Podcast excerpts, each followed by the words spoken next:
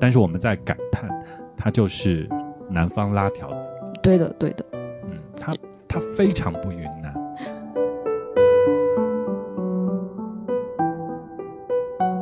然后那家的菜里面，我觉得最神奇的、最让我惊喜的是那个前麻叶煮汤。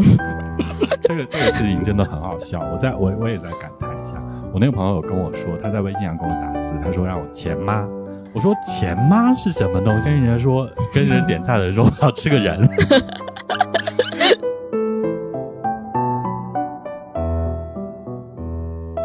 哇，血肉，血肉真的是我吃过的最哥特的东西。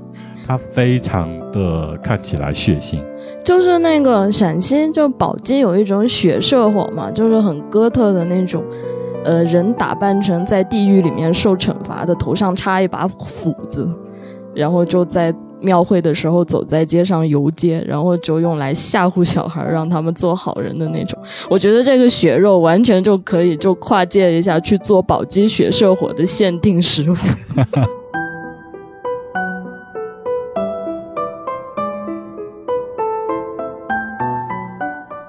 嗯，所以景谷真的很好吃。嗯，景谷可惜我没有待很长时间。我我再跟你形容跟感叹一下，后来我们又待了两天，对吗？呃，然后我们吃到了水米线。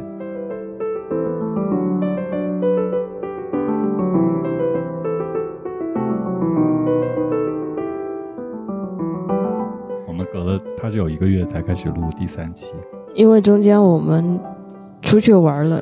好，我们这个节目叫从菜街到厨房，我是知了，我是张小店。很高兴大家在收听我们的节目，还帮我们留言，跟我们讨论那个声音的大小。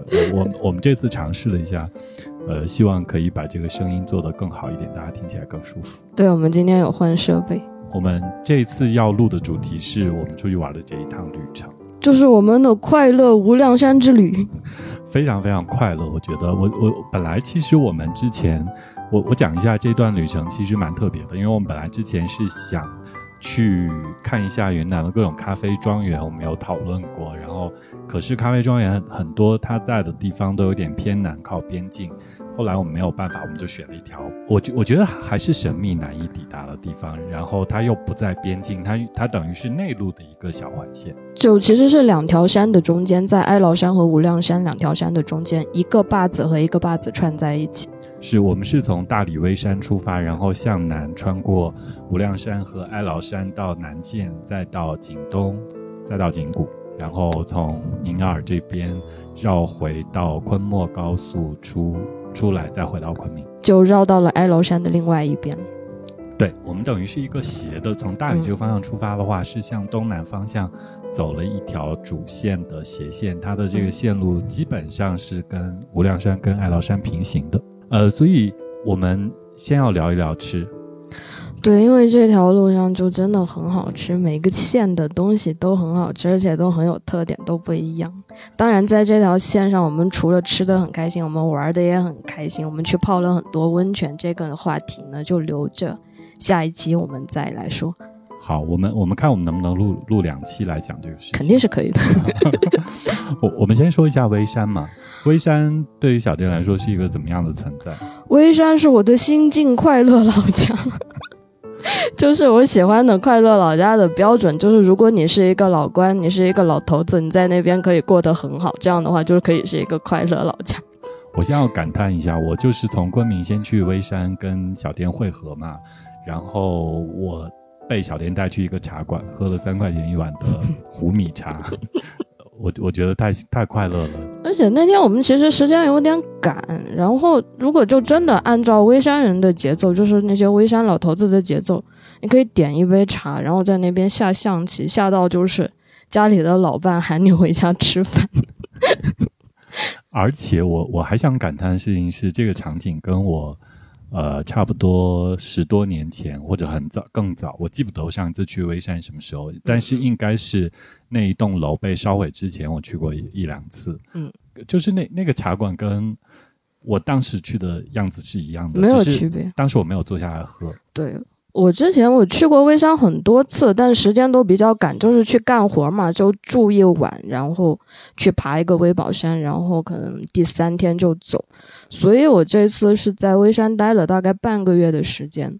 住在微山以后，才发现就是这个城市，这个小城，它的生活节奏很舒服。好，那我们今天也要跟。大家 先推荐一下这个微山这个目的地。其实它是一个目的地，我觉得它是一个目的，它是被忽略的目的地。可是微山到底是呃，至于大理，它是一个怎么样的存在？我觉得可能对于很多昆明人，甚至他们都不不特别熟悉微山。对于大理来说，到底是一个什么样的存在？其实就是在呃南诏国之前，微山是一个很强大的一个怎么说呢？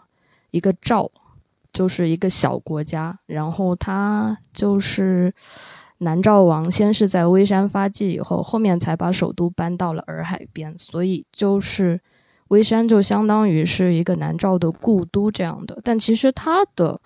呃，南诏国的最早的首都，它其实也不在现在微山古城在的地方，那个是从元朝、明朝开始屯兵以后，然后才在那边建设的城镇。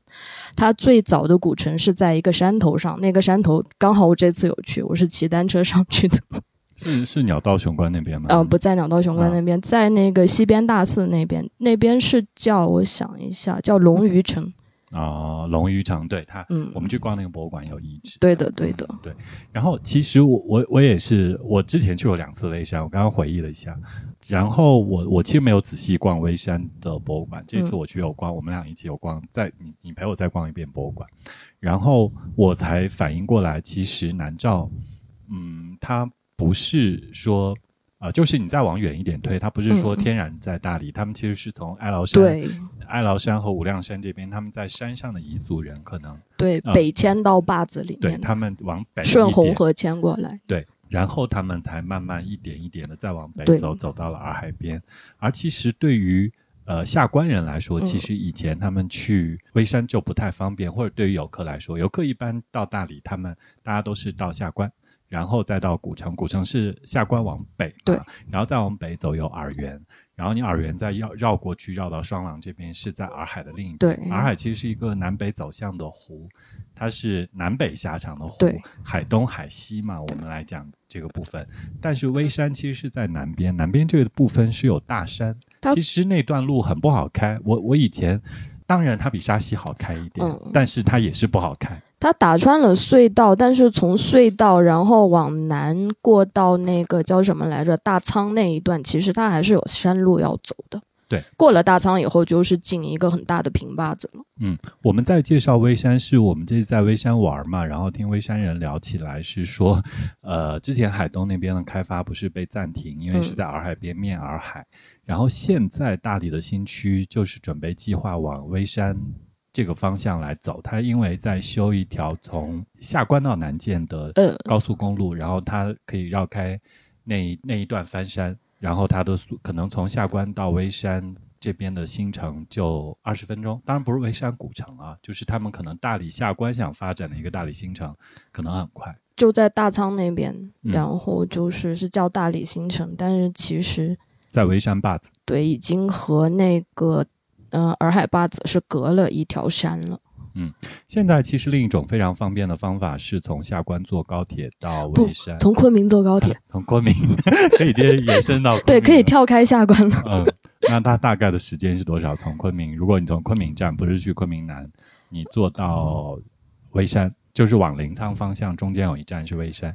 呃，是这样的，它那个火车是从昆明南站始发，然后中间经过昆明站，所以你完全没有必要跑到昆明站再坐回来，就从昆明站出发。然后，呃，如果是直达的话，就两个钟头多一点，但那趟车的昆明到临沧的车次不多，你就可以在下关站中转一下，就走那个中转通道，十多分钟就非常快，非常快，加加减减三个钟头，你就可以从昆明站。然后去到了微山古城，因为微山古城就在它的高铁站旁边，走路可能就二十分钟，真的非常方便。真的微山太好了，我我跟小店 这次在微山碰头，我们一起在微山待了好几天嘛。我们真的觉得，如果说你要生活在别处那种感觉的话，微山可能是一个好选择。你从昆明过去，呃，你平常可能日常大部分时间在昆明上班，但是有时间有假期可以在微山待几天的话，那个感受还挺特别。对，就是它交通很方便，你不会觉得辛辛苦苦去到一个地方，然后被困在那里出不去。而且微山有一点好的，就是它的本地生活氛围还很好。就我们分析了一下，其实老城人为什么不往外面搬，是因为微山老城古城其实现在还是学区房。对他，他的那个学校就在文庙。对他那个。北边北街那边有一个小学群里小学，然后南边也有一个小学，就是，呃，为了呃小孩上学方便的话，就没有必要搬出去，所以就，呃，老街上就还是本地人在生活，这一点我觉得挺好的。而且微山人就一方面大理人都很有礼貌很客气，而且微山人就更热情一点，我这样觉得。而且你说起来。本地人生活在古城里面，他没有并没有被搬迁。我觉得这是微山当年给我留下一个非常深刻的印象。就是大家如果去逛大理古城或者丽江古城的话，其实都是外地人在那边做生意。对，本地人空间被压缩的。对，可是微山不一样，微山都是大家在那里生活，而且我觉得这十几年都是这样的，都是本地人，他没有走掉。然后因为也没有游客。其实没有什么游客，就呃，如果你站在旅游的角度来讲，微山的话，它有点可惜。嗯，但是你说站在本地人的角度的话，那本地人的生活，嗯，我觉得太幸福了。是，而且微山很好吃。是我们去微山逛了菜场。那个菜场就是那个菜场，开启了我们这一次的那个菜场之旅。我们经常到一个地方 都有逛一下菜场。然后微山菜场特别的是，呃，它有一个叫自产自销区。那个菜场其实有一点可惜的是，它本来是摆在露天的，所以就是像那种可能从山上然后收了菜背下来卖的。摊位会更多，但因为他们在开发房地产嘛，然后就把那个菜场塞到了地下室。但有一点好的就是，它还是留了那个自产自销区，是可以看到很多本地人带着他们的山货或者他们自己家田地里的东西来，呃，摆摊啊。然后其实我们去逛那个菜场之后，后来我。我们在下面的路程里面，我刷微博，我就看到那个田螺姑娘也在那边逛，然后我就我又一下我就说，哎，是不是微山？他还确认是微山，所以现在看那个微山那个菜场还也蛮有辨识度的，他搬了新的地方。而且就是如果大家去微山想逛菜市场的话，就最好是身上换一点零钱，因为有很多就是从山里下去带着自家产的物资的人的话，他可能真的没有微信支付。如果你想买它很新鲜然后很好看的水果，但你没有微信支付就很麻烦，所以带一点零钱也可以就很方便的就照顾到当地人的生意。好，那呃，微山的饮食给我留下最大的印象是，当然是小吃，而且这么多年其实那几家都还在嘛。对，就是一根面、过江饵丝，呃，差不多这样。对，对他，他他基本上微山自己，他经常在打造旅游的时候，他也说他是小吃。嗯，呃，可是这一次我是听小店有讲，呃，说为什么面食在微山会那么流行？他他其实还是有人的原因。对，北方渊源，因为当时元朝打下了云南之后呢，在微山他放了很多北方的屯兵。然后到了明朝的时候呢，又有很多陕西移民，然后到微山去做生意，所以就把做面食的技术就带到了微山。所以你说陕西的话，我再回过头来，我感叹微山这个城市。那个古城，它太四四方方，就是它对很规整，很有景字的那个感觉，就是西安古城那种景字，北方古城那种景。明朝时候的古城的结构，嗯，它不像后来我们，我我我其实我跟你老后来又逛了一下那个石屏古城，嗯。嗯啊，石屏古城它就不是北方感，跟微山。的这个古城的感受不一样，嗯，又让我觉得微山实在太好了。真的，我真的，我真的，我我们这一路逛了那么多地方，我更喜欢微山，而不是觉得它更不好。好，我们说一小吃啊，那个一根面，我这一次再去感叹吃，我我我先我先要跟大家提示一点，我觉得他他那里点面条，呃，基本上他默认给你的是汤面，但其实你可以选干拌面，干拌面很好吃啊。但是我们在感叹，它就是南方拉条子。对的，对的。嗯，它它非常不云南啊。他们把面就像拉条一样在那个盆里盘一长条嘛，反正网上都非常常见这些资料啊。可是你在南方地区可以见到这样的吃法不多，真的不多，除非是那种内亚地区的新移民，像那些就是从新疆过来的，他们可能会这样做。呃，然后微山还有一点就是，微山人做挂面很厉害，就挂在那个小鼓楼的门前，就挂的像门帘一样，很好看。是，就是这个场景也让我让我非常感叹，就是说我十多年前去微山的时候看到也是这样，我当时也不觉得怎么样。可是再过十年，当我发现它还是这个样子，对，就是城市已经变化日新月异，就是你在昆明，它已经变成另外一个样子的昆明的时候，微山还是那样。对我，我真的觉得这个事情很感叹。然后我我再延伸一下说这个挂面的事情，我们我们后来还在无量山、爱劳山底下一个城市吃到一一种面，它也用的是挂面，但是它实在太特别了，我们晚一点讲。我我 我留个包袱，我大概猜到了是哪一家。对我那个我那个那个做法，我因为我我们俩一起在厨房看的，然后我没有问那个师傅，对我真的觉得很感叹。我觉得大家可以就真的很有灵感，是。好，那我们还是说回微山，就是我我自己是觉得小吃印象深刻。除过小吃之外，小店觉得在微山，呃，更印象深刻好吃的点还有哪些？因为微山的话，小吃我就觉得每天，因为我在那边住的时间长，每天吃的话有点吃腻了。然后微山还有一点，就是因为微山回族很多嘛，我想不起来去吃什么的时候，我就会去吃回族菜，呃，就是回族馆子吃个炒饭啊，或者就是 炸一个牛肠子，然后加个苦菜汤。然后，但是微山这次，嗯，也是改变了我的一个刻板印象，因为有一家餐馆叫做品香苑坤师傅品香苑。之前我觉得这个是一家名气很大的菜馆，是接待大型餐饮的，所以它肯定不好吃。它是接待旅游团的，接待旅游团的东西是不可能好吃的。但是这次我一个朋友强力推荐我去吃了三次，真的非常好吃，每次都很好吃。嗯，好吃的点在哪里？你觉得？嗯，这位老板，他真的是一位有天赋，而且是用心钻研做菜的人。就对于做菜有想法，而不是说，呃，别人那样做，我也要这样做。在做菜过程当中，我可以汲取这里一点经验，那里一点知识，然后可以给他有新的提升和进步。对，坤师傅这个人就很有意思的就是，你去吃饭，他很愿意来和你聊天。然后和他聊天，我才知道他以前是跑货运的，嗯哼，就真的做菜很有天赋的人。然后所以见多识广。对的，对的。然后就是可能就是想法也更打得开一点，可能就把各个地方的吃法都融合在一起，这样的不被那个什么传统料理方法局限，这样的。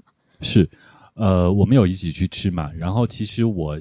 呃，印象深的是他在讲那个炸茄子，嗯。嗯，他们有用到鸡肝做中间的过程，就是说，我我是觉得说他的做法蛮丰富的，他不是寓于常规，说我们原来做菜就是这样子，对对，他而是在想说，呃，原来呃呃，就比如说到南诏，那他们南诏人吃东西的时候有哪一些遗留下来的做法，到现在还有利用的价值，嗯，他他有时代感的，他不是说。我们要百分百复原原来的东西，而是说原来做菜的思路是怎么样？这个思路在现在是不是可以用得上？对对对。然后他他也有做一道复原菜，就是说南诏国的时候给大将军吃的那道菜，我很喜欢，就是往猪肝里面塞了核桃，然后再用油炸，而且坤师傅手艺很好，油炸的那个呃火候火候刚刚好，就多一点也不行，少一点也不行，就真的非常好吃。对他，他他那个摆盘的那个呃油炸白菜，我觉得就很天妇罗，然后那个很标志，真的是发有朋友去吃，发了一个朋友圈，我问你是不是在坤师傅家吃，他说是，我说那个白菜扔出来的吧。而且坤师傅就嗯，我之前和他聊就聊了那个松茸嘛，就是也是我之前的那个就是认识局限，就觉得松茸只在。呃，洱海以北就过了剑川才有产。其实，在那个呃微山也是产产松茸的，他们把松茸叫做大脚菇。然后坤师傅就跟我说了，就是松茸是怎么样出口到日本的，就是这件事情。呃，其实一开始日本人是没有到那个香格里拉、迪庆州那边去找松茸的，是在微山找的松茸。就坤师傅他其实也相当于这件事情的一个参与者，然后他就跟我解释了这件事情，就是松茸出口的解密。然后呢，之前我听说过的一个版本。就是说，嗯，八十年代的时候，日本背包客在迪庆州的森林里面徒步的时候，发现了一朵松茸，然后好开心，拿起来吃。后来日本的进口商蜂拥而来，这个都是假的。因为那个当时我们聊天的时候，就突然就想明白了，八十年代的时候，怎么可能有日本背包客能在迪庆州的森林里面自己乱走乱逛？他可能连昆明都难以抵达。对，要跟团的。是是是。嗯，其实我们这一路再回头讲，其实我们一开始的路上的期待是觉得我们可以吃很多野生菌，嗯，呃，结果发现其实我们在餐馆里其实很难看到当季的菌，倒是我们逛市场的时候有很多，是啊，可是因为我们要在外面，我们不是自己做饭嘛，然后我们其实没能吃到。但我真的想很想吐槽跟感慨，现在云南野生菌在全国这个风靡程度，就是本地人真的吃不起了。就是它实在是，就如果品相可以的话，就会被火速运到昆明，然后再被运到省外。呃，就包含我们在路上也都看到过相类似的场景，就很漂亮的鸡枞马上就卖出去，然后运很远的地方。真的，所以我觉得，哎，怎么怎么，就是就不要多想了，能吃一顿是一顿。是是是是，就是我要解释一个逻辑，就是很多朋友外省的朋友来云南都会问。在哪里可以吃到炒菌子？但其实这个很难，为什么呢？因为小店，它备菜的话，如果备菌子，那一天如果没有卖出去，其实对于它的成本是一个很大的，就怎么说呢？耗损，嗯，所以就家常馆子不愿意备野生菌，然后野生菌，嗯，会做的话，一般都是做那个野生菌火锅，这样的话方便。它可以冻起来，然后但是它给你上冻瓶，你也不知道。对的。可是如果那个冻瓶用来炒菌的话，就味道会有很大的区别。是，而且我觉得这几年真的是越来越难了。前些年的时候，我觉得。就是在菌季这个七八月这个季节，我们去随便一个馆子，它都有菌，然后跟他说一下，炒一下，炒炒一份下那价钱，可能我们也都能负担得起。啊，甚至我印象深刻的是在新闻路啊，在昆明新闻路那边有一个专门在这个季节会做牛肝菌盖饭、青头菌盖饭的小餐厅。我知道在白白马那边是不是？呃，新我我吃过一家新闻路，我吃过那家在白马。我大概十多年，就是我那个时候在小西门上班，我会跑去新闻路吃那个东西。可是。现在哪里会有这种店啊？它根本不会备那个野生菌，因为太贵了。对，就就就就，反正就还是怎么说呢？我虽然随缘吧，就随缘吧。就我写稿子的时候，肯定是吹啊云南雨生菌啊很好吃啊，大家都可以吃啊。其实我在这里跟大家讲一句真话，以后我们都吃不起了。啊，希望大家吃得起。呃，那我们继续往下说好了。好的，然后出了微山呢，因为我要干活，所以知了就把车开到了弥渡。然后在弥渡，你对我们吃的那一顿饭有什么印象深刻的吗？啊，我我我先先，因因为那因为那顿饭是朋友介绍，那个餐厅朋友介绍嘛。刚我有一个弥渡的朋友，然后我就问他，我说我们要去哪吃饭，他要推荐那家店。他跟我说第一个菜是臭豆腐煮牛肉，我就心想很感叹，我说妈呀，这个臭豆腐煮 牛肉煮鱼是在这个滇南地区，就是往南一点这些地区有多流行。然后我心里脑补的是豆腐跟臭豆腐跟牛肉是怎么怎么搭这件事情。呃，然后没想到它是一个很清淡的菜。对，它那豆腐其实没有很臭。对，它不臭，它跟这个思茅地区，就是普洱地区这边臭豆腐煮鱼的风格完全不一样。这个是我我心想感叹的。嗯，然后那家的菜里面，我觉得最神奇的、最让我惊喜的是那个前麻叶煮汤。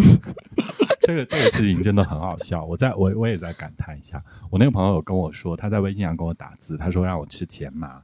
钱妈，我说 钱妈就好像那个没机场钱大妈那个感觉，就是他他写的字是呃钱大妈的，没有那个大钱妈。我说钱妈是什么东西？我还以为是一家馆子。对，或者我说我要跟人家说，跟人点菜的人说我要吃个人。对我我不知道为什么要吃钱妈，直到后来你们你因为我没有去点菜嘛，你们去点菜，然后我吃到那个钱麻，嗯然后我才反应过来，哦，原这个是钱吗？对他可能我那个朋友可能他们习惯了，他们也不知道前前麻这、嗯，这这这这两个字要怎么打，然后他就呃就随便语音一联想出来就是前麻。然后我之前在微山，然后上山的时候，山上就有很多钱麻，然后我穿了长裤都还被钱麻辣到，就很疼。然后吃的时候就小心翼翼的放到嘴里，我发现是不辣的。而且我也我也在感叹这个事情，我我觉得外省人其实没有体验，就是呃它有多难。就我们想象看到的那个钱麻，它那种草本，嗯，它是金金踹踹的，就是很很很难吃下去。就好像说，呃，我这个季节很喜欢吃南瓜嗯煎、丝瓜、洋丝瓜煎这种对菜。就我爸妈他们来到昆明云南，我我喊他们买这个，他们不理解，他们看那个样子觉得那个菜很老，老，其实吃到嘴里并没有。对他们觉得很老不好吃，但是实际上吃起来是觉得好吃的。然后前麻更颠覆想象，它的嫩，我觉得呃是比很多它它没有它没有那种，即使我们觉得很嫩的蔬菜那种纤维感。对对对对对对，它的纤维可能长得比较短，所以就嚼到嘴里的话就，就是就很容易就咽下去了这样。而且还有一点很好玩的就是，可能捡菜的人怕辣到手，所以前麻煮到汤里都是很长很长一根。但是你把那个很长很长一根吃下去，你也不会觉得卡，就很顺利的就吃下去。是，就是没想到云南人吃的这么野，就是平常在野外看到离得远远的那个菜都可以吃得下去。真的很好吃。就我要感叹他们摘那个菜真的很辛苦。好，然后弥渡弥渡我们待的时间就很短，但弥渡的温泉很好玩，这个我们就买一个包袱，下一期再说。好，嗯，然后我们其实弥渡是朝北一点，因为弥渡其实呃，它跟微山是隔着一个大对，就平行的两条坝子。对，它中间隔着大山。其实我们嗯差不多朝南一点，快到南界那个地方是折头往对北到弥渡，然后我们再从弥渡下到继续往南，对弥渡跟南涧它其实走向差不多是一致的，它嗯。都是从呃大理往南往南往嗯南。嗯，然后呢，我们在南涧逛了菜场，南建的菜场，因为我当时我去，你你去客运站我没有去，我去客运站。对，你去客运站是是我跟你老逛菜场，哦，对，就还蛮大一个菜场。后来我去菜场找你们了，是那个菜场，其实我回忆起来是 boring 的，它嗯很大很新，然后它也有一个区域是自产自销，嗯可是呃南建的自产自销，我就觉得没有特别。嗯，只是我们在那里买到了很便宜的芒果，我我我买了一大包青，你老买了一大包黄，都很便宜，就几块钱，就两块钱一斤吧。对对，那个芒果就也没有明显的好吃，但是还可以，就是那个价钱的话是很好吃的。是那个价钱可以买到这个芒果是特别的。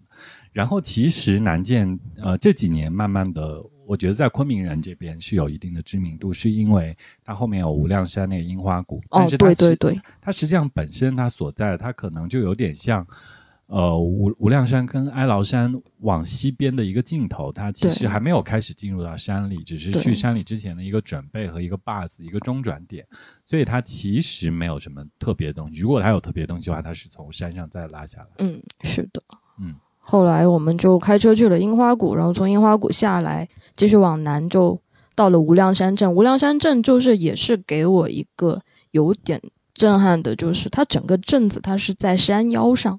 嗯它镇子有两条路，我本来以为两条路是平行的两条主路，其实不是的，是下面一台路，上面又是一台路。本来我们要去无量山镇子里面吃饭，结果一不小心就开过去了。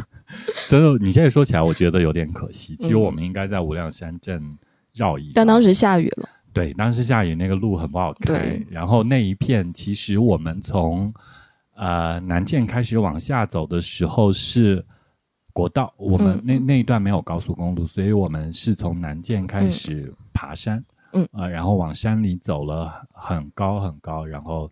呃，先去了樱花谷，然后再从嗯樱花谷下来，再在还是在山里，然后沿路边都是高速公路的工地，有很多大车进进出出，对，路也相对泥泞，所以我们都走得很谨慎。不过好消息就是那一段高速公路已经快通了，它已经通了几段给你去试开了，而且就呃不收那个叫什么过路费。对，有有那一段我们开的还挺爽的，呃，就那那一段路真的非常好开。嗯，然后那天我们很可惜没有去无量山镇，可是我我们往下走，随便在路边，它那地方好停车，我们就停在那里吃了一个呃清真馆子牛肉嗯啊，对。然后我我的印象是它非常便宜，它怎么可以那么便宜？我们三个人好像只吃了六十块还是五十块，是我们点菜点的不多，但是足够吃的那种。是，就是一大份红烧牛肉。对，红呃牛牛趴糊，然后还有一个杂菜煮杂菜，好像是。对，那一片杂菜汤好有名，就是无量山火腿杂菜，它它可能也不一定有火腿，但是它杂对，就是有点就各种菜、野菜煮在一起。我我爱吃的一家昆明的临沧菜馆也是杂菜做的嗯非常好吃。嗯，就杂菜对于昆明人来说就是有点陌生，但就是能理解，但不太这样吃，但其实是很好吃的。是对省外人就更不可理解了。我我我坦白讲，我其实非常爱在呃傣味的馆子点杂菜汤。嗯，嗯，有些加了酸笋和那个，我觉得我觉得这这是有这是饮食上的一种生物多样性。就把生物多样性吃进嘴里。对你不能吃太单一嘛，你吃太单一就有时候像吃那个代餐粉一样。可是那个 杂菜汤你就觉得 OK，我这一顿吃了很多，其实我人还是很舒服的，但本身吃进去也很舒服。我觉得这可能是山区里面的一种智慧。对，然后那家清真馆子它是微山人开过去的，就是微山呃北边的大仓是有名的回族镇，然后南边还有一个公廊，然后那家馆子就是公廊的人过去开的，是真的很好吃。嗯公廊也是一个特殊地名，我们并没有真实的路过。嗯，它在另外一条，它在岔路上，不在主干道上。啊、我们只是在路上看到有嗯公廊清真菜的名字，看到蛮多的。是因为他们就是可能大仓人的话，就往北做生意，然后就大理坝子里面的清真馆子，大仓人开的会比较多。但是往南，然后到了什么景东、景谷地盘，就是那个傣族地盘的清真菜，可能还是公廊会比较多。OK，好，那我们从南涧开始到无量山，到开始进入无量山啊、嗯就那一片都是无量山的感觉非常明显。嗯其实我也是去了之后才发现，我本来以为它是很有峡谷感，呃，是无量山跟爱劳山中间嘛，我们就从南涧去到了那个景东。对，我觉得景东是在哀牢山跟无量山中间，但没想到其实景东离无量山的这边的主峰更近。嗯，就在景东的城市里看到的大山，可能都靠南边一点，它更无量山啊。然后呃，哀牢山可能就是余脉，它可能要再往北，，要再往嘎萨那边走一点，它才能看到大的山。所以其实我们主要还是在无量山区里面绕。嗯，其实没有去到哀牢山。嗯嗯，本来如果呃胆大或者时间充裕的话，呃呃，本来很想走一条景东到哀牢山的那个路线，结果我们也没有走。嗯以后有机会，嗯，以后有机会，就这这一段还挺特别的。嗯，那景东我们也吃了很几家特别，但景东跟我想比我想象的，它没有那么大更彝族。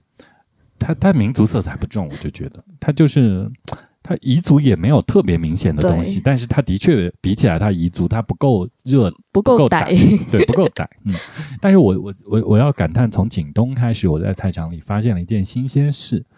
我在菜场里可以看到卖香料跟金芥，就是在南涧，呃，嗯甚至在在微山、在大理，你在菜场这一片你看不到金芥跟香料，就是这一类的香料，嗯不太容易看到。但是在景东开始，虽然它们不逮，但是可以看到，就是调味料已经就更热带了。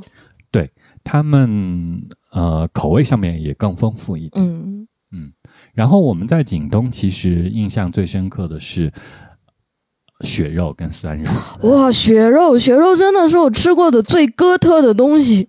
它非常的看起来血腥。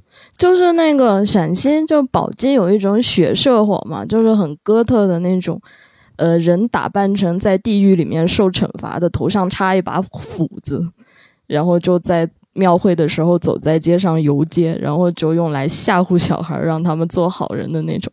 我觉得这个血肉完全就可以就跨界一下去做宝鸡血社火的限定食物。我要感叹一下，就是这个血肉它，就是理论上我们一般吃猪血吃鸭血，它那个血都变颜色了，对吧？它就是都是熟的血，熟的血有点发褐色了，而且要加盐进去让它凝固，因为更好保存嘛。是固体啊、嗯但是我们在景东吃到这个血肉就是很鲜艳的红，就是生血，可能有一点点熟，然后就但基本还是生的。我就吃完血肉用手拿着吃，然后擦手的纸就感觉是流了鼻血的那种感觉。是它非常特别，而且这个东西我们在昆明是从来没有吃到过。会被那个城管找茬吧？就卫生管理过不了关吧？是因为它是发酵食品，它是把肉拿来做发酵。其实，呃，我们一般都吃面食发酵很多嘛，或者你吃呃豆腐一类臭豆腐，它有一些发酵或者怎么样，但是拿肉来发酵的食品的确不多。而且就是，如果肉发酵发不好的话，如果发酵发好了，好的细菌来参与的是发酵，然后坏的细菌来参与就是腐烂。是，但是我们能明显吃到那个肉，它是有那种对酸酸香味嗯嗯，它不是那种腐败掉的味道，它是酸香味。所以，如果大家有机会去到景东，或者你如果对这个血肉感兴趣的话，那应该去一次景东吃一吃，对，那个血肉真的很好吃。就配上绿叶菜，它真的很血腥。然后就您刚才说起来，就是吃生物多样性，我就想起来我们在景东吃的那家木瓜鸡。木瓜鸡的话，一般嗯，因为我不太喜欢那种骨头很硬的无量山无骨鸡，但是他家就是炒的那一盘是炒的杂菜还是什么，但感觉就是杂花杂花，就感觉是一盘清炒大观园，是什么花都有，您数一下有什么？茉莉，然后还有石榴花，然后还有大白花。大白花没有吃过，就是一种杜鹃花，我之前嗯没有吃过，但这次就终于吃到了。然后别的还有什么？就糖梨，哦，糖粒是有的，嗯，然后就各种花炒在一起，然后加了点腊肉进去提味，真的很好吃，很好吃。就是花这个呃杂花这个事情，就是在春天一般能吃到。就是我们、嗯我们差不多到夏季了，在无量山可以呃，就是在景东可以吃到。但是的确，我其实蛮想吐槽那家店的。那家店有一点偏游客向，它有点过誉很大，对，嗯它有点过誉。就是我我觉得它可能，如果我们我们在无量山镇如果停下来，我们吃个火腿木瓜鸡的话，我觉得对对对，它可能更野一点。是那那家店有一点规范，他自己店里面有很多有 SOP 的流程，对对对就显得非常专业，就做大做强那种对，那那家店是会有企业文化来要求员工的那种。对他不是说我老板自己就喜欢做这个，我做的这就是大家随便一点也、嗯也做的很好吃，他不是，对，他都是按流程来。对他有一种，他有一颗走向外地的心。好，然后我们在景东其实待了待了久两一晚，久一点时间，因为我们想赶嗯周天的节点。对，嗯，哎，微山好像没有节点，有的。有，但是不是在古城？它那个微山有一个有名的街子，它是在微山北边的那个叫什么？就是我忘了那个镇子叫什么。哎，这是在别的镇。呃，另外一个镇子隔了十公里，哦、然后那个镇子的话是卖活的动物，哦，很有名。因为微山的养殖畜牧业挺发达的。有机会我们去看一下。嗯，以后下次再去。好，我们说回来景东，景，因为我我们在景东待的久，是我们可能礼拜五晚上到的，然后嗯我们本来想要说，呃，随便逛一下就走了，嗯往下一站去，可是觉得礼拜天有个接天，接天。因为景东是在哀牢山跟无量山中间嘛，嗯我们想它这个山货可能两边的山上都有，会特别一点，所以我们就在景东又多等了多待了一天。我们想说看一下礼拜天那个接天是怎么样。那个接天，我印象最深的就是大家都在买花椒，我哦，我想起来了，我们在那个街边上看见了一个叶子，是什么什么一种香料的叶子，呃，草果。草果叶，也是我从来没有见过的东西。对，所以我说从景东开始，我觉得菜场东西更丰富，就是他们使用的香料更丰富。但是就是这些香料，其实它在傣族地区或者更热一点地区用的、开始用的多。嗯，呃，但景东其实我们在，比如说我们吃那个火腿木瓜鸡，其实并没有吃到我们看到那些特色香料。对它用的调味料的谱系还是比较偏大理的那种。对，但是市场上已经有人在卖特殊的东西。嗯，如果你自己在家做饭的话，或者有一部分人在家做饭的话，会用这种特殊的东西。是。嗯然后景东的街子上呢，我还看到了，就是就是就是，呃，超出了昆明人的认识谱系的东西，就是他们的大红菌，嗯哼，他们吃很多大红菌，大红菌产量非常大，就是在昆明人的认识谱系里面，红菌就是有毒的，是不能吃的。哎，这两年昆明也可以买到了，前两年的确昆明买不到，这两年感觉那个大红菌被普洱地区的人炒起来了。后来我才知道，昆明常见的红菌是胭脂菌，胭脂菌是吃起来发苦的。哦但是如果是大红菌的话，大红菌是甜的，就是呃，福建人武夷山很有名的大红菌，其实武夷山红菌产量没有那么大。武夷山的话，如果你在那边街上看到卖武夷山特产大红菌，其实很多是从云南这边进口过去的。哦，这样子。但是我在感叹哦，就是大红菌还真的蛮危险的，因为有一种、有一种毒菌，我我也我也在研究一下，我我做一点研究。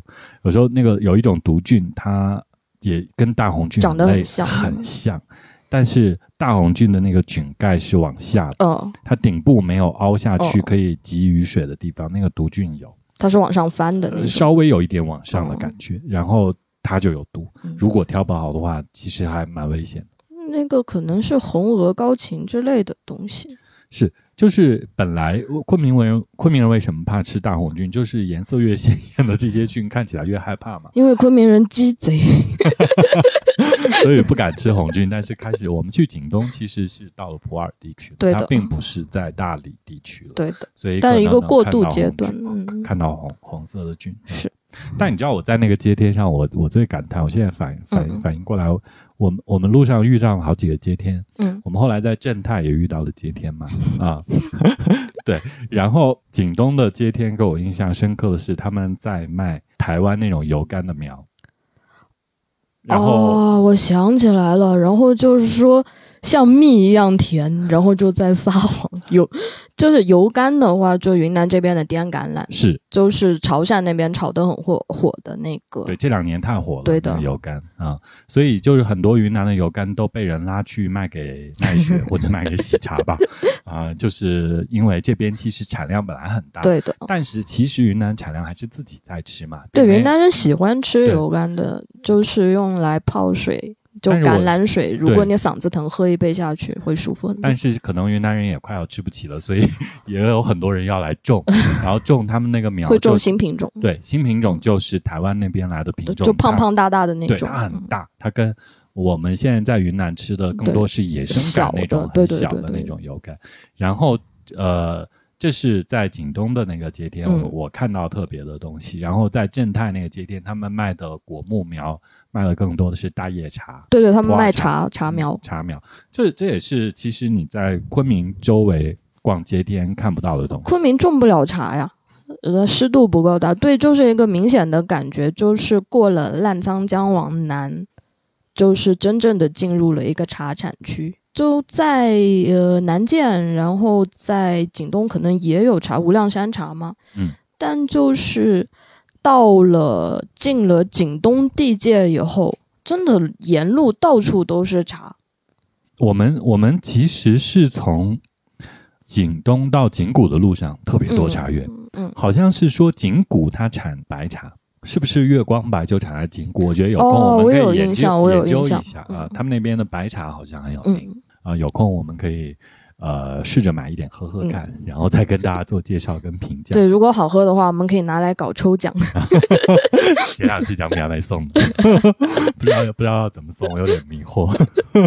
好，我们我们说回景东，景东我要再感叹，刚才我卖了个包袱嘛，我说我在景东吃到一个东西真的很特别，是说我们在景东吃到的鳝鱼面。对，这个鳝鱼面我本来觉得没有什么特殊，然后我觉得我们觉得说，其实吃鳝鱼在云南有名的地方是玉溪嘛，他们吃鳝鱼米线。呃，那平常我们在滇南吃炒鳝鱼嘛，它就是韭菜薄荷，嗯，跟咸肉、腊肉炒在一起，觉得挺好吃的。但是在景东吃到这个鳝鱼面，很像小锅米线，它有酱和那个酱油，嗯之类的东西，是一大盆。它不是一份一份，它感觉是一个主食，就是大家吃了一顿对对对宴席，喝完了一桌酒，然后上了一个主主食每个人分一点。但景东的鳝鱼面，它就是感觉我们去吃那家店就吃鳝鱼面嘛。是，然后本来觉得吃起来哇也没有什么鳝鱼，并没有几个，结果翻来翻翻翻翻翻，越捞越多，越捞越多，吃了很久。那个鳝鱼就是野生感很强，对对对对，就是那种肌肉很好的鳝鱼，它没有像说。呃，我们吃那个炒鳝鱼的时候，它是剔骨，它没有剔骨，所以它没有那个脆感，但是吃起来那个鳝鱼有鲜香的感觉，啊！但是这之外，特别的是，我怎么觉得那个面条的质感不一样？嗯，因为它明显是干面跟挂面，可是它为什么吃起来那种质感？后来我去厨房问，我们我们我们吃完了去厨房买单的时候去厨房看，他们要把那个挂面干面在烤箱里先烤个十。烤个半熟吧，我觉得烤八成已经烤香了。对，有点泛黄了，那个白面有点泛黄，它再拿进去煮。所以就是做出了一种用现代科技，然后传统方法做出来一种很好吃的口感。对，我觉得这是难以想象的事情。我我我觉得就是理论上，一般我们大家现在的方式是。就是看一个菜谱嘛，或者你有一个传承，你跟你的师傅学的步骤就是这样的。你发挥出来一个东西，它可能是因为有一些原因，呃，但是它还是要有人有实践跟想法。对，我觉得他们有自己的灵感。对，我觉得他们这个实践很酷。我猜想是不是因为如果这个面没有烤的话，呃，你下进去摆太久会融，会煮烂，会融。嗯，所以他们有用这样的方法，可以让那个面的质感保持的够持久。我觉得这是经营上的一些思一些压力，迫使他们去思考，然后有了这个口感上的不同。对，因为那个一盆面很大一盆，好几个人吃，然后不可能就三两口吃完的，它必须面泡在里面是要时间比较长，但是维持一个好的卖相的话，可能还真的只能这样做。是，所以。那盆面，我印象当中，我们竟然吃完了。是 对，可能我自己我吃的最多，因为我觉得那个面太好吃了，就是它质感。就吃完就像在捞火锅一样。嗯，好。然后同时我们还点了一个甜笋，用来清蒸出来，然后蘸酱油吃，那个也非常好吃。太好吃了，所以我觉得那家店是有想法，真的很有想法。其实我们我自己从来没有想过蒸甜笋吃。我我，但是我做过类似的，我蒸茭白，嗯，就是茭白，它那个口感它也很嫩嘛，我也是拿出来蘸酱油，然后，但是我没想过用甜笋，但那家店就是蒸那个甜笋，我觉得他们太酷了。对对对，当时就问他甜笋可以怎么做的时候，他就说说可以清蒸，说哇，真的好厉害，一听就是很好吃的东西。一般我们吃甜笋都是切丝清炒，或者切片煮。对。没有人拿来，它是那种滚刀块蒸，对，它不是一片一片，所以那个甜笋吃起来也觉得非常甜，因为它内部嗯还是很多汁水，对的对的啊，大家可以试一下。可是这个季节只有在云南，只有在普洱吧，我觉得昆明人有时候都不配吃到很嫩的甜笋，可能只有在再往南部走才可以吃到很嫩很水嫩的甜笋。景东就是我们现在回头聊到这个地步，我觉得他在吃上面的想象空间是大的，只是他还需要更多的融合。嗯，也有可能是我们发掘不够。毕竟我们待的时间有点短。哎，再再讲一下，就是那个景东小红饼，我觉得是好吃的。哦，那个小红饼真的很好吃，就是它表面上看起来就像那个呃昆明这边吃的那种桥饼，然后里面夹豆沙，其实并不是，它是那种酥酥脆脆的口感，它里面是加了红糖。我觉得酥脆这个形容词不对，它不是它它没有油，就是在我们我我我仔细看过那个，因为我吃完了之后我有看那个配料表，那个配料表里面大概就是面粉、红糖和小苏打。嗯。嗯，但是有一点空气感在里面。对，因为有小苏打嘛，它它它它吃起来是柔软的，或者说它有有韧性，有韧性，又柔软又有韧性。它不是那种蛋糕胚那种一掰一碰就碎，很耐嚼的那种口感。然后它又不像其他的糕点那么甜和那么油，因为它没有加油。对，它没有油，它油很少，它的甜就是红糖的甜。然后我当时就刚好抬了一杯咖啡，那个下咖啡实在是太好吃了。只是很可惜，我后悔没有在景东多买点那个。然后我后来在淘宝上看，因为我们在景东买买买了买那个小新包装，这个猴子那个包装，嗯，然后它就三块五嘛，然后在淘宝上大概翻一倍吧，然后我就哼 算了，为了吃也可以。是是是，有机会倒是大家可以去搜一下这个景东小红面，真的很好吃，真的很好吃。我觉得这也是他们有想法的地方，嗯他们可能本来产蔗糖。嗯产糖区嘛，他们那边有很多甘蔗，嗯然后就用红糖来做了这种小饼。它抛开了云南人对于糕点的重油重对对对对对，就加很多，猪油的那种，它就完全就很少加油这样的。对那这就是景东。后来我们去了正泰，正泰的刚才就是说我们也遇到香香街子，然后所以那天又下雨，然后大家又都在那个主干道上嗯摆摊卖东西，但是我就看到一个很震惊我的东西，就是在那么一个哪里都不沾的地方，它香街子上居然卖榴莲，所以现代物流体系对于大家改变太大了。那我的感觉就是去到了丰饶的南方，虽然他们也不产榴莲，但我就觉得哇，南方什么都有。哎，但是我说起来，其实我们之所以会去正泰那个地方，是源于现在修公路的原因啊。嗯，就是理论上，我们本来原来的计划是从景东到镇远。嗯啊、到镇远县城，然后从镇远县城下到景谷。嗯，但是这些这一段路全是国道，然后全是山路，嗯要盘山，要翻山，要曲曲折折的路。啊、但是现在在修一条新的路嘛，新的路就是可以从镇泰上高速到景谷。嗯，啊、所以我们其实并没有去到镇远县城，对，然后我们到镇镇泰正泰，然后就继续上景谷，继续往南。对镇泰这个地方其实是在普洱跟临沧的中间，嗯它呃是普洱跟临沧的交界，可能再往临沧那边一点，就是非常著名的产茶区，嗯什么冰岛啦、对对对邦东啦、沪塞啦这些地方啊、但是再往普洱这边一点，就是呃产鸡吃鸡的地方。然后我们在正泰也吃了甜笋鸡，就另外一种好吃的甜笋。我真的很感叹，就是说，其实有时候我我就是呃，你对比我们在景东吃的那个无量山酸木瓜煮鸡和在正泰吃这种农家乐的小餐厅，嗯，我觉得我们这条线它的乐趣就在于说，我们在路上会遇到很多农家乐，很随机的好很随。机，就是当地人吃的水准嘛，因为他们的食物够嗯新鲜，做法也简单但是好吃，然后也有细节。对，就是那个甜笋鸡煮出来黄澄澄的那个鸡是，反正跟在城市里买到的鸡不一样。就是那种油油的鸡，然后那个鸡油挂到了甜笋上。啊，而且就是这个季节啊，我觉得我们跟大家形容，大家吃不到，嗯、就是让大家嫉妒一下就好。真的。而且我我有时候回过头来，我觉得说我们在昆明想吃到这样的东西都很难。对啊，就是遇到了就是很好的运气，遇不到也是正常的。对就是所以有机会出来玩儿，能在当地吃到特别的东西的话，真的是让旅程变得开心和加分的项目。对的，对的，这次反正就一路上就是吃的方面真的很多惊喜。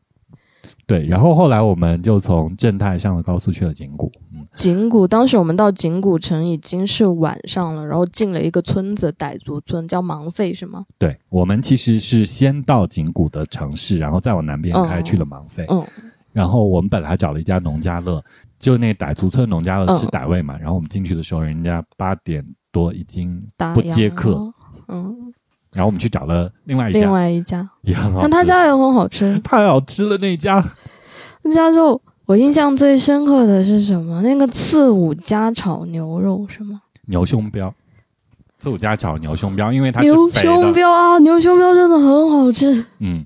然后我要感叹是我在那里吃的那个牛苦撒嗯，撇撒苦撇撒撒苦苦撒撇，太好吃了。因为我我也在芒市吃过苦撒和嗯牛撒，呃，芒市它是跟我们在昆明吃到的方式类似，嗯它是有点是米线在一边，你要去蘸那个嗯汤嘛，那个汤它做好搅搅匀之后，你要去蘸了米线，然后在碗里吃。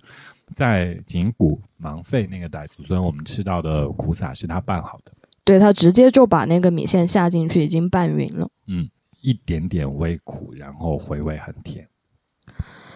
然后我想想，那一顿还吃了什么？那个牛干巴就是那种小条小条腌的牛干巴，切出来就小片小片的，然后配上糯米饭一起吃。真的就是到了傣族地区，就是那个糯米饭也会。对，糯米就变成主食，就是被打败。我在远一点地方，我不太吃主食，但但那天晚上我吃了好几碗糯米饭。对啊，那天晚上就是我们就说，之前我们都没有吃碳水，所以就是这一餐的碳水指标可以给高一点。然后本来想象那么大一盘糯米饭，怎么可能就是？还吃了很多，然后剩下的被我打包带走了。呃，从从那天之后，小店是就是从景谷之后是回了回了回了大理。嗯，然后我就第二天早上坐班车从景谷去了临沧。临沧现在很神奇，临沧的客运站它开通了一个呃直达高铁站的那个。转车服务，就我下了小巴车，然后就马上上了那辆车，然后就把我拉到了临沧城北的那个临沧高铁站。临沧高铁站修的好漂亮，修的就像佤族王宫一样。然后我就坐在那个高铁站门口，就掏出了那个牛干巴和糯米饭，我吃的好开心，旁边人看见我都很嫉妒。嗯，所以景谷真的很好吃。嗯，景谷可惜我没有待很长时间。我我再跟你形容跟感叹一下，后来我们又待了两天，对吗？啊，然后我们吃到了水米线，啊，就是 我们因为因为我们刚开始查，倪老刚开始查说也要水米线要去村子里吃要预定，他之前打了电话觉得订不到，就别人都不太做啊，因为很麻烦。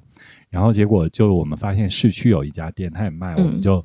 在走的那一天去试图试一下，我们就说看一下开不开，好不好吃。结果就去看，他正在那边淘米线，他正在准备。我们中午十一点多去的，然后他刚好那家店是从中午十二点开始卖。他因为都是凉的嘛，水米线也是凉的，他是从中午开始卖到下午。然后我们就在那吃了水米线。第一，特别的是水米线的口感，它本身跟酸浆的粗米线和细米线就完全不一样。它很滑，然后它没有那种淀粉感，我觉得它有点偏那个凉鱼的那个感受。嗯，它很滑很嫩。然后第二点是它，呃，因为是凉米线嘛，嗯，它米线弄好之后，它会给你挖一。把它调好的汤，那个汤有两种选择，一种是酸木瓜调的甜咸口的，还有一种是苦撒调的苦凉口的。很遗憾，我们只有一顿饭的机会，所以我跟你老都选了甜呃木瓜那个酸甜口的这个这这这个口味，我没有吃苦的。我想苦的一定也很好吃，这是第二点。第三点是它的帽，它是双，我我们都要了双帽，我们外地人都吃的很好。然后那个双帽里面就是有一有一个帽是牛肉，有一个帽是螺丝。螺丝是水里面长的螺丝，对，就是田螺嘛。哦，就是呃，我觉得是苏州人会吃那种小田螺，就是挑出来用酱炒的那种。是呃，它不是酱炒，哦，我觉得它是焯水煮熟之后傣味拌法。啊，就是那种酸酸辣辣的，然后它再拌到米线。傣味凉拌螺丝，对，它就是拌好，已经有腌好的，就是它是焯水，它并没有用酱烧。嗯，它不像你在大理吃螺丝或者昆明吃螺丝是拿酱和连壳一起烧的，它是调好的螺丝肉之后来焯水，然后再拿傣味的这个酸酸辣辣口味拌好的，然后一烧冒。哎。可惜我没有吃到。好，这就这这是景谷好吃的点，所以我觉得景谷值得大家去，因为还有温泉。我们下一次可以讲。对，我们下一次主要就讲我们一路玩了什么，主要就是温泉。还有免四。哦，对，免四。我觉得景谷特别啊，我们在下一次聊不是吃的时候，我们可以再讲一下。嗯。然后小店从景谷回了临沧，回了大理，我是继续往下走，从景谷去到了宁洱。啊，景谷到宁洱这段路蛮难开的，就是它也是都是山路，没有高速公路。然后宁洱就是它没有我想象的那么野，它还是算昆莫高速边一个还算挺现代的、挺大的县城。它没有什么太大的特点，但是我们在宁洱吃到一个非常好吃的素斋。哦，我有看到，我有看到很豪华的一个素斋，它很像日式的吃法，它。我们先到了那个寺庙，那个寺庙叫观音山寺，然后你往后面走一点，才到它正儿八经可以吃素斋的那个寺庙。前面有一个小的有点 fake 的那种，它没有办法没有办法吃素斋，在里面它那个寺也很老，然后它的素斋，你坐下之后，他问你几个人吃，然后他就他就不管了，他就给你上面按因为他人头。他按人头收费，然后它就有非常多的小碗，就像吃怀石料理那样。我也没吃过怀石料理，但是我觉得很像日本人吃菜，就是每一个碗里面他给你放了两人份嗯的菜。呃，我们吃到了甜笋，吃到了各种蔬菜，啊、还吃到了菌，啊、还吃到了豆浆汤跟花生汤，就是很丰富的一餐这就很。很很丝毛的吃法。然后我就觉得这样吃下来就很有禅意，就是真的是在寺庙里面吃斋的感觉，而且就价钱也很随喜。对，而且我在那里买了腐乳走。嗯，我觉得它的卤腐非常好吃，因为它卤腐卤腐表面加了撇菜根。啊，撇菜也是一种很南方的、很滇南的一种食物。对我们本来在呃在哪里，在景东还是在哪里，我们看到别人做卤腐是这种姜丝，哦，啊对对对，我所以我在宁洱吃到那个的时候，我以为是姜丝，嗯后来我问他，他告诉我是撇菜根，嗯然后我就买了一罐走，二十五块钱，有满满一大罐。然后这几天我在家里真的很常跟我妈说，呃，弄点那个卤腐来吃一下。好，这是宁洱嘛？嗯，那我们在宁洱又后来从宁洱去到了石屏，就很像那个大象北迁的或者南迁的路线。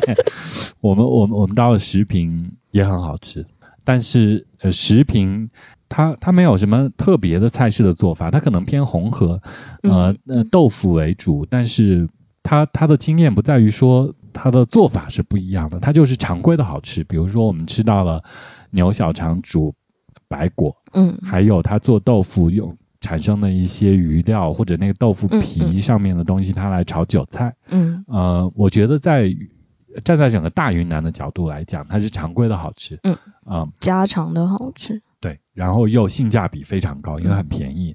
只是石屏现在其实流行的是他们在秋天可以吃大闸蟹，因为他们那边养大闸蟹。哦，对，嗯那个也是，就是江浙资本的在那边，入侵，嗯，只只是我们那个季节不是季节嘛，嗯。不是吃大闸蟹季节，我们我们就没有去。啊，我们我们就在食品吃，呃，简单的吃了一下，嗯吃食品性价比很高，住和吃都很便宜，然后其实那个古城也很古，嗯，只是比起来它不如微山，它不如微山整洁干净，也不如微山那么 local。嗯。它很多人都搬走了啊、嗯。在外围。啊。因为他们没有学区房。然后我们又从石屏就顺着呃一条新的高速公路，从建水到宜良，然后再到昆明的这个高速公路，我们在嗯宜良那边去了一个菌山，吃了一下菌，这是另外一件事情。大体上这就是我们这次的行程。就我们都吃的非常开心，嗯，一路都呃有惊喜。我觉得这条线路真的很特别。嗯然后我们今天呃从吃这个角度来讲的话，也希望跟大家来推荐和介绍一下云南这一条路线。就是这条路线的话，不管怎么样吹嘘自己 local 在地、当地本土化的那些定制旅游团，他们都不可能来做这样一条线的。但是如果你有机会，你自驾去走的话，然后你会发现，就真的很多好吃的东西。景观的话，我觉得就每个人都有不同的喜欢的点。这条路上没有什么著名的景点，但你为了景点去看的话，没有必要，你就看一下图片，看一下视频就好了。但是吃是你要真的自己去到，你才可以吃到的。嗯，这条路非常值得你去吃。好，那我们今天就先跟大家聊到这里，聊了我们在无量山这一路啊、呃吃吃喝喝，然后好吃的看到无量山。看到的一些东西，然后我们呃以后呃下一期我们再跟大家聊聊呃这一片玩的东西，然后我们再回归整个大云南的主题。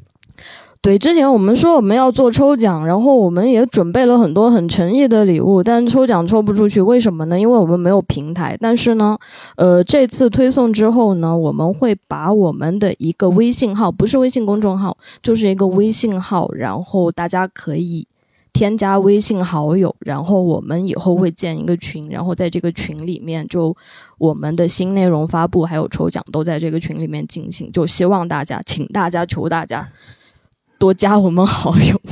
好的。也希望我们这一期这个录音的水平有提高，让大家听起来没有那么难受，或者听起来清晰一点。好，谢谢谢谢大家。好，我是知了，我是张小店，拜拜，拜拜。